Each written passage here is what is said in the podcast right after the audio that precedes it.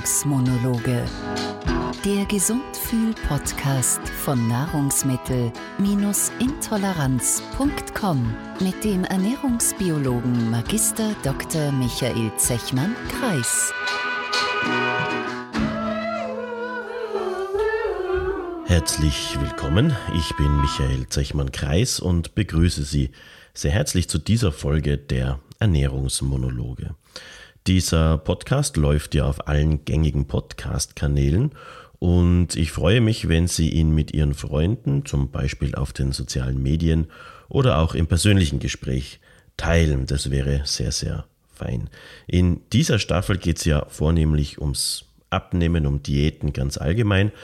Aber natürlich nicht immer. In der heutigen Folge zum Beispiel will ich aus aktuellem Anlass ein anderes Thema besprechen, und zwar die Laktase. Was ist Laktase überhaupt? Also die Laktose mit O, nicht mit A, die Laktose, der Milchzucker, ist also der Zucker, der in Milchprodukten vorkommt. Ähm, der wird dann in unserem Darm vom Enzym Laktase in zwei Einzelzucker gespalten. Also diese Laktose besteht aus zwei Zuckern und diese Laktose wird im Darm aufgespalten in ihre zwei Einzelzucker. Und das macht ein Enzym und dieses Enzym heißt Laktase. Die Einzelzucker, die daraus entstehen, die können dann über die Dünndarmwand in unseren Blutkreislauf aufgenommen werden.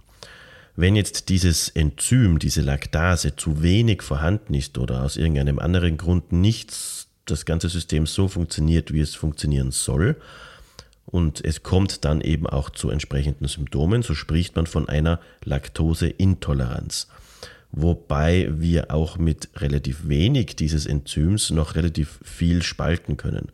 Also um Symptome zu haben, muss schon relativ viel Laktase fehlen, man sagt so über 50 Prozent, beziehungsweise sehr viel Laktose zugeführt werden. Auch das könnte man natürlich machen, man könnte die bestehende Laktase einfach überfordern. Diese Laktase, die sitzt an den Dünndarmzellen. Man kann sich das vorstellen, so ein bisschen am, am am Rand des Darms sozusagen. Das heißt, sie schwirrt nicht irgendwo im Darmlumen herum, sondern befindet sich eben an den Darmwänden. Und da sich der Speisebrei aber sehr gut bewegt im Darm, ist das eigentlich kein Problem, weil man dadurch eigentlich die gesamte Laktose im Darm ganz gut spalten kann.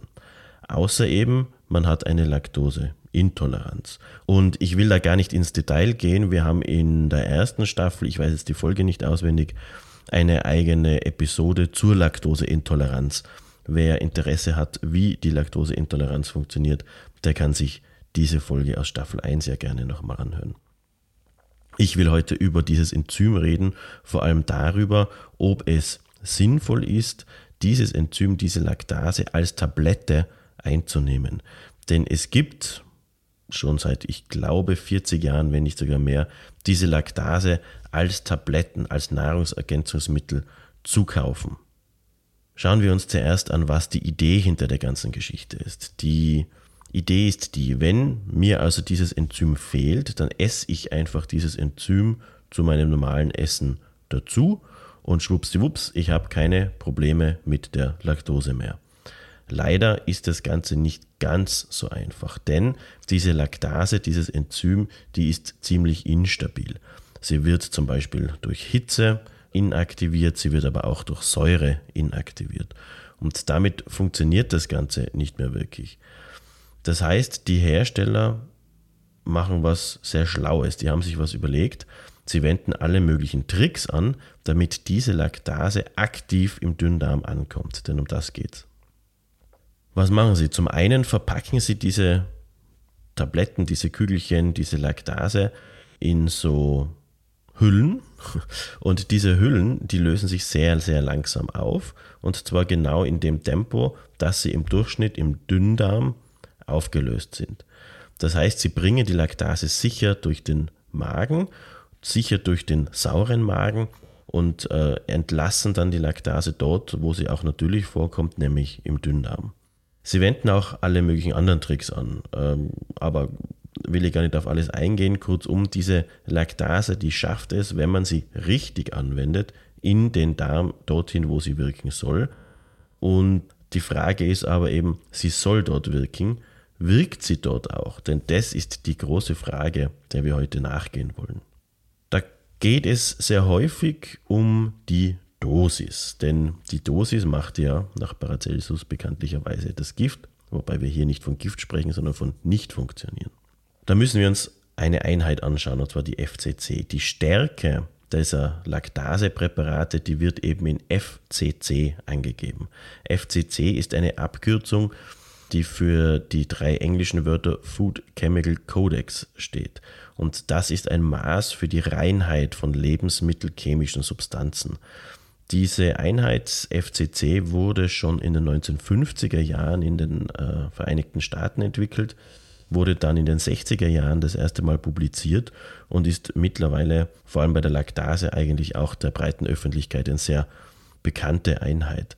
Mittlerweile sind die meisten Laktasepräparate sehr hoch dosiert, meist über 6.000 bis 9.000 von diesen FCC. Und das ist relativ viel. Wenn wir uns das anschauen, ein Gramm Laktose ja, ein Gramm des Milchzuckers wird unter Laborbedingungen, also das heißt, sagen wir mal in der Petrischale, von ungefähr 200 FCC-Laktase abgebaut. Würde ich diese 200 FCC-Laktase abwiegen, dann wären das ungefähr 20 Milligramm dieses Enzyms. Also irrsinnig wenig. Also 200 FCC bauen 1 Gramm Laktose ab in der Petrischale. Jetzt ist unser Körper keine Petrischale, das heißt, diese Rechnung stimmt natürlich für den täglichen Gebrauch der Präparate nicht. Das hat ganz unterschiedliche Gründe.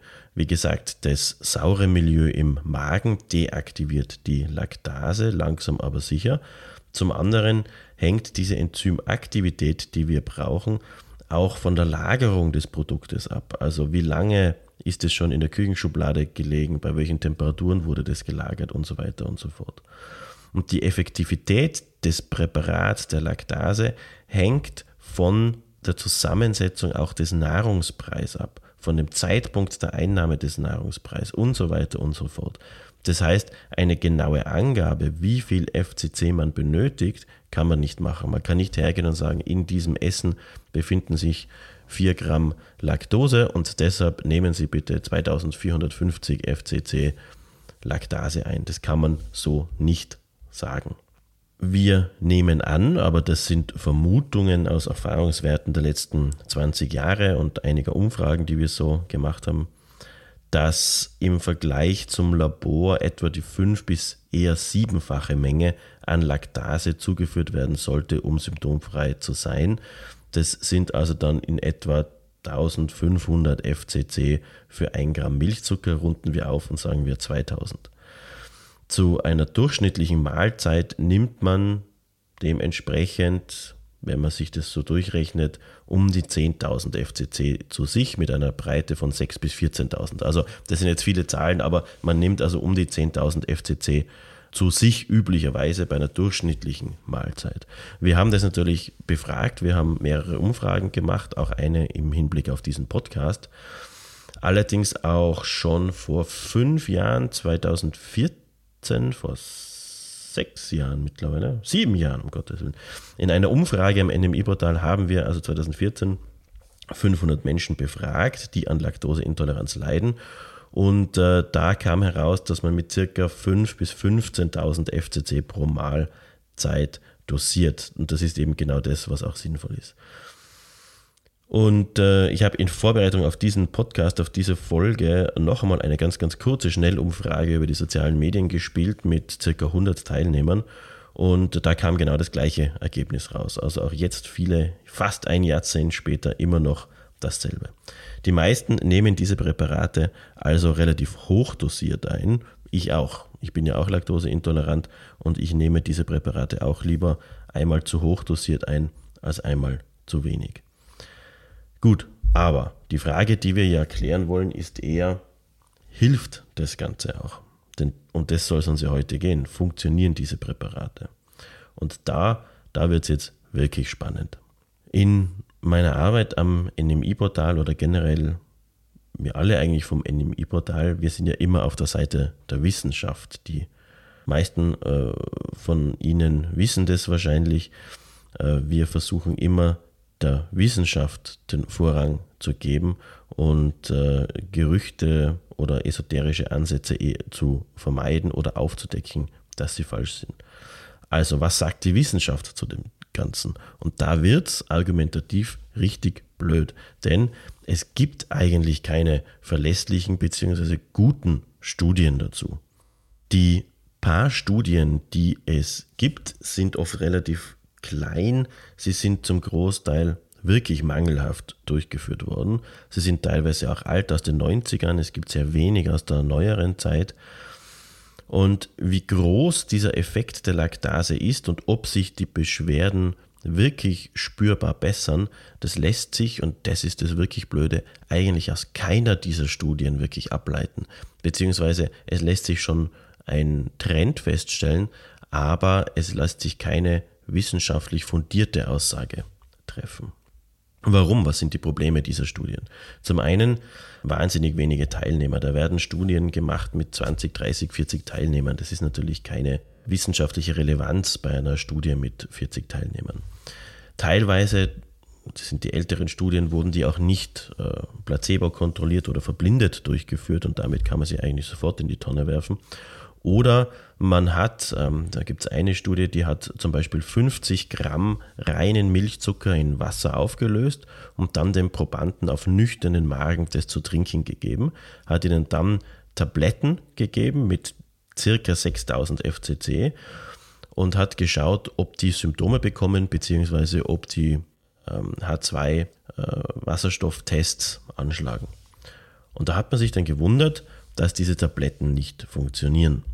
Das wäre aber auch von vornherein logisch gewesen, weil wenn man ein bisschen was von Ernährung versteht, dann weiß man, dass wenn Milchzucker auf nüchternen Magen in dieser flüssigen Form gegeben wird, dann können die Tabletten gar nicht wirken, denn diese Flüssigkeit, die schießt mehr oder weniger äh, durch den Magen durch und ist in wenigen Sekunden schon relativ weit im Darm. Da kann die Tablette, die das nicht kann, die im Magen verbleibt und die sich erst einmal auflösen muss, um überhaupt die Laktase freizusetzen, äh, überhaupt nichts anrichten. Ja, diese Tablette kann da gar nicht funktionieren. Das heißt, diese 50 Gramm Milchzucker, das muss man sich auch mal vorstellen, 50 Gramm Milchzucker auf nüchternen Magen entsprechen fünf normalen Wassergläsern Milch. Wer macht das? Wer steht auf in der Früh und trinkt fünf Gläser Milch? Ähm, wenn das jemand macht, der laktoseintolerant ist und dann eine Tablette dazu mit 6000 FCC nimmt, dann ist der, also alle Hörerinnen und Hörer mit Laktoseintoleranz, die das wissen und kennen, werden sich jetzt äh, wahrscheinlich wundern, dann ist der natürlich selber schuld. In derselben Studie hat man auch 20 Gramm Milchzucker, also deutlich weniger als zwei Gläser Milch äh, gegeben, einigen Personen. Und das war relativ gut mit Tabletten behandelbar, aber nicht sehr gut. Ist auch logisch. Wir reden ja davon weniger als zwei Gläsern Milch, sind das dann eineinhalb Gläser Milch. Ähm, natürlich geht das besser, aber es geht auch nicht gut. Ist aber auch irgendwo klar. Ich schreibe die Studien übrigens gerne in die Show Notes äh, für alle, die sich da irgendwie reinknien wollen oder die sich das genauer anschauen wollen da vielleicht ein kleiner Einschub, wenn jemand äh, gerade Ernährungswissenschaften, Diätologie oder sowas studiert und ein Thema sucht für eine Masterarbeit, dann wäre das zum Beispiel mal eine sehr vernünftige Studie. Ähm, sich, äh, also es wäre vernünftig, hier eine gute Studie zu machen zu diesem Thema. Ich würde mich zumindest sehr, sehr darüber freuen und wenn es jemand macht, bitte schickt mir diese Studie. Es würde mich dann sehr interessieren. Gut, zurück zum Thema. Im normalen Leben trinkt eigentlich niemand, hoffe ich, der laktoseintolerant ist, fünf Gläser laktosehältige Milch auf nüchternen Magen. Wenn ich das eben als laktoseintoleranter mache, dann bin ich einfach selber schuld, wenn ich dann Symptome bekomme. Ich esse natürlich feste Nahrung, das ist das, um das es mir hier geht. Und äh, ich achte natürlich auch auf halbwegs normale Milchzuckermengen und nehme dann eine relativ große Menge FCC-Laktase zu mir.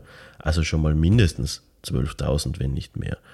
Und auch wenn es keine Studien dazu gibt, aus meiner Sicht, das funktioniert. Aber wir können es eben nicht wissenschaftlich belegen, wir können hier nur Erfahrungswerte äh, weitergeben. Ich habe ja diese kleine Mini-Umfrage erwähnt, die wir für diesen Podcast gemacht haben. Und ich darf euch das Ergebnis oder Ihnen das Ergebnis hier noch einmal ganz kurz zusammenfassen. Wir haben ganz wenige Fragen gestellt und haben eben gefragt, wer überhaupt eine Laktoseintoleranz hat und ob er oder sie solche Präparate dann einnimmt, wie viel FCC man im Durchschnitt nimmt und vor allem, um das geht es ja, ob es denn funktioniert. Das Ergebnis lautet so, nur etwa 7% der Befragten verwenden überhaupt nie Laktase. Der Rest verwendet Laktase, das heißt die meisten Betroffenen verwenden sie. 35% verwenden sie relativ oft und der Rest also der Großteil eigentlich hin und wieder. Das ist also auch ein erwartbarer Wert. Das heißt, die meisten Menschen mit Laktoseintoleranz, übrigens die meisten dieser ähm, Befragten haben schon mehr als sechs Monate ihre Laktoseintoleranz, also das waren über 90 Prozent der Befragten, kennen sich also schon ein bisschen aus, können die Nahrung ein bisschen einschätzen. Das heißt, die Laktoseintoleranten, das kann man daraus schon ablesen, versuchen sich laktosefrei zu ernähren und nehmen hin und wieder diese Präparate, wenn sie aus irgendwelchen Gründen eben Laktase verzehren müssen oder wollen. Die Frage, ob diese Tabletten funktionieren, bei 60 Prozent der Verwender und Verwenderinnen funktionieren die Tabletten absolut verlässlich. Bei 40 Prozent manchmal schon, manchmal nicht und bei 0 Prozent nicht. Das heißt, keiner der Befragten hat gesagt, dass diese Tabletten nicht wirken. 60 Prozent sagen, sie funktionieren absolut verlässlich und 40 Prozent sagen manchmal schon, manchmal eher nicht. Und es geht ja um die Anwendung und vielleicht gibt es hier Anwendungsfehler. Das wissen wir natürlich nicht. Gut, also das diese Umfrage ist natürlich keine Wissenschaft, das ist schon klar, aber es unterstreicht, was ich heute eigentlich rüberbringen will in dieser Folge. Laktasepräparate funktionieren aus meiner Sicht sehr gut. Man muss sie nur richtig anwenden. Vielleicht eine kurze Erklärung, warum ich diesen, diese Folge überhaupt gemacht habe, weil sich vielleicht die, die Hörerinnen und Hörer, weil sie sich nun denken, äh, warum sagt er das? Wir wissen ja, dass es funktioniert. In den letzten Monaten kamen immer wieder Meldungen im Netz, ich weiß nicht von welcher Seite das kam, dass Laktase-Tabletten nicht ordentlich funktionieren, dass es eben keinen wissenschaftlichen Hintergrund von dem Ganzen gibt und äh, dass das mehr oder weniger ja nicht Abzocker ist, man hat es ein bisschen höflicher formuliert, aber es gab da so ein bisschen Bedenken, dass diese Tabletten gar nicht funktionieren oder zumindest nur eingeschränkt funktionieren. Und ähm, da wollte ich einfach die Faktenlage mal auf den Tisch legen und ähm, Ihnen zeigen, ja, die wissenschaftliche Lage ist tatsächlich relativ schwach, aber wir wissen aus verschiedenen anderen Quellen, dass es sehr wohl gut funktioniert. Aber man muss die Laktase einfach richtig anwenden. Und als kleines Service fasse ich das jetzt nochmal alles zusammen. Erstens, die Laktase nicht zu heiß werden lassen. Das heißt, die Tabletten nicht in die Sonne legen, nicht im heißen Auto liegen lassen und äh, vor allem auch nicht öffnen und dann auf den heißen Speisebrei streuen. Also Brei ist vielleicht übertrieben, aber äh, es gibt immer wieder Menschen, die die Tabletten nicht schlucken wollen und die machen dann diese Kapseln auf und streuen die Laktase oder dieses, dieses Pulver, das in den Tabletten ist, direkt auf das heiße Essen drauf. Das hat zwei Probleme. Erstens, die Laktase kommt also im Magen an, ungeschützt und wird durch die Säure inaktiviert. Und das zweite ist, die Speisen haben vielleicht noch über 50, 60 Grad und machen dadurch die Laktase kaputt. Also tun Sie das bitte nicht, bitte nicht übers Essen streuen. Ähm, wenn man das macht, dann funktioniert es natürlich nicht mehr oder nicht mehr so gut. Es gibt eigentlich immer eine Anleitung dabei, an die sollte man sich einfach halten. Zweitens, besser höher dosieren. Man kann nicht überdosieren. Das wissen wir. Es ist nicht schädlich, zu viel FCC zu nehmen. Da passiert genau gar nichts. Also lieber höher dosieren als unterdosieren. Drittens, auf das Ablaufdatum achten. Diese Tabletten, diese Nahrungsergänzungsmittel, die haben auch ein Ablaufdatum und sie werden alt und damit inaktiv. Das hängt auch von der Lagerung ab. Wenn Sie also Ihre Tabletten an einen sehr warmen, sonnigen Ort lagern, halten sie noch weniger lang, als wenn Sie sie im Medikamentenschränkchen zum Beispiel aufbewahren. Viertens, niemals laktosehältige Flüssigkeit auf nüchternen Magen trinken, auch nicht mit Tabletten, das wird schiefgehen. Üblicherweise macht es aber auch niemand, was ich zumindest in den letzten 20 Jahren so mitbekommen habe. Aber weil es in den Studien eben so gemacht wurde, bitte das nicht zu machen. Wenn man jetzt unbedingt laktosehältige Flüssigkeit trinken will, dann sollte man vorher einfach was essen, damit der Magen etwas gefüllt ist und diese Flüssigkeit nicht durchschießt, wie ich es jetzt einmal genannt habe. Fünftens, nach dem ersten Bissen einer festen Nahrung die Tablette nehmen, zumindest die erste Tablette nehmen. Also nicht irgendwie 20 Minuten vor dem Essen, sondern nach dem ersten Bissen einer festen Nahrung die erste Tablette nehmen. Und wenn man sehr viel isst oder sehr viel, also sehr viel Laktose isst, nicht an Menge, dann vielleicht eine zweite Tablette dazu nehmen, um auf diese FCC zu kommen. Also eine Tablette sozusagen noch während des Essens drüber streuen als Kür. Und äh, ich bin mir relativ sicher und würde wetten, dass wenn jemand eine Laktoseintoleranz hat und nicht noch irgendein anderes Problem, sondern wirklich eine Laktoseintoleranz hat, dass die Tabletten, wenn man sie richtig anwendet, dann auch funktionieren. In wahrscheinlich 99 Prozent der Fälle. Ich kann nur ganz persönlich sagen, ich verwende diese Tabletten seit mittlerweile, glaube ich, 20 Jahren. Ich verwende sie auf Reisen, ich verwende sie beim Auswärtsessen, äh, ich verwende sie relativ oft mittlerweile mittags, wenn ich äh, mittags eine Kleinigkeit essen muss und nichts Laktosefreies bekomme. Und ähm, gerade in der letzten Zeit ist es mir auch mal wieder passiert, da hatte ich sehr, sehr viel Stress mittags und äh, habe während dem Arbeiten nebenher gegessen, was man ja überhaupt nicht machen soll und habe dann vergessen, diese Laktase einzunehmen und äh, bin erst am Abend daran erinnert worden, als ich dann mit meinen Symptomen zu Hause war.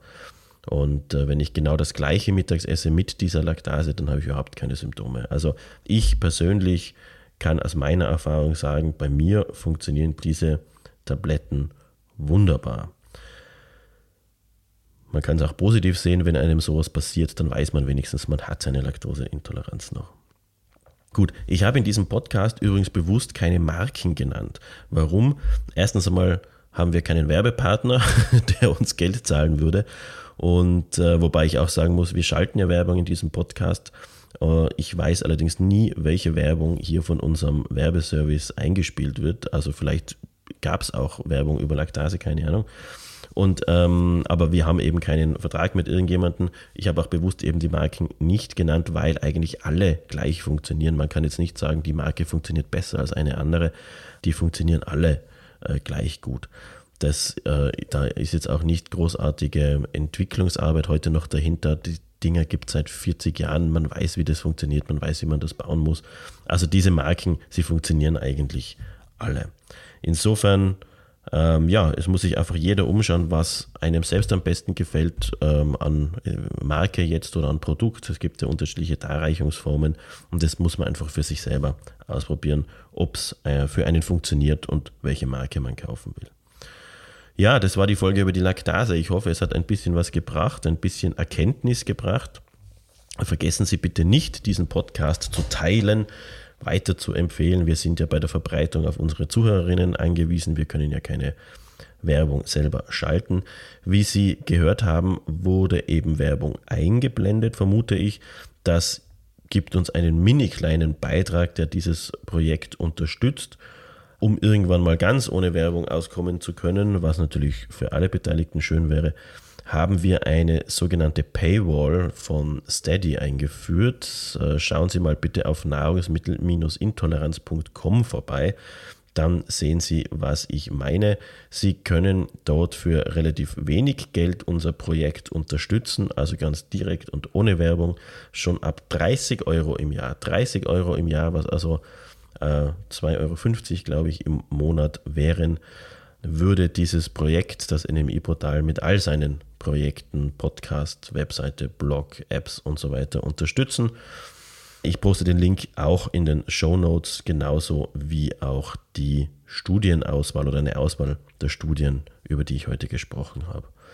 Vielen Dank im Namen aller ehrenamtlich arbeitender Mitglieder des NMI-Portal-Projektes, falls Sie sich dazu entscheiden, uns zu supporten, wie man neudeutsch sagt. Ich wünsche Ihnen noch eine schöne Woche Danke Ihnen fürs Zuhören, freue mich auf die nächste Folge. Bis dann. Das war Ernährungsmonologe.